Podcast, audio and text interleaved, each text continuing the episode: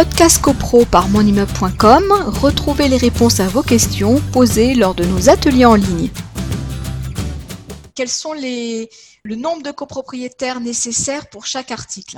Le fait qu'ils soient présents ou, non, etc.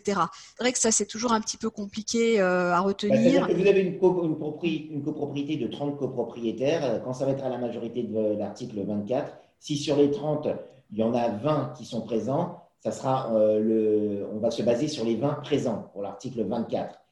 Pour la majorité euh, de l'article 25, quand on parle de la majorité absolue, on va se baser donc euh, sur, bah, il faut la, moitié de 30, c'est 16. Il faut au moins 16 copropriétaires pour que la majorité absolue soit atteinte. Et lorsqu'on parle de la double majorité, c'est-à-dire qu'il faut au moins deux tiers des copropriétaires, ben voilà, deux tiers de 30. Donc voilà les, règles. Mais c'est vrai que quelque part, ces articles ont perdu relativement de leur pertinence parce qu'on voit bien que, euh, encore une fois, l'esprit du législateur, c'est d'abaisser les seuils de majorité pour qu'un maximum de résolutions puissent être votées. Donc, on passe relativement facilement d'un type de majorité à un autre. Voilà, euh, globalement.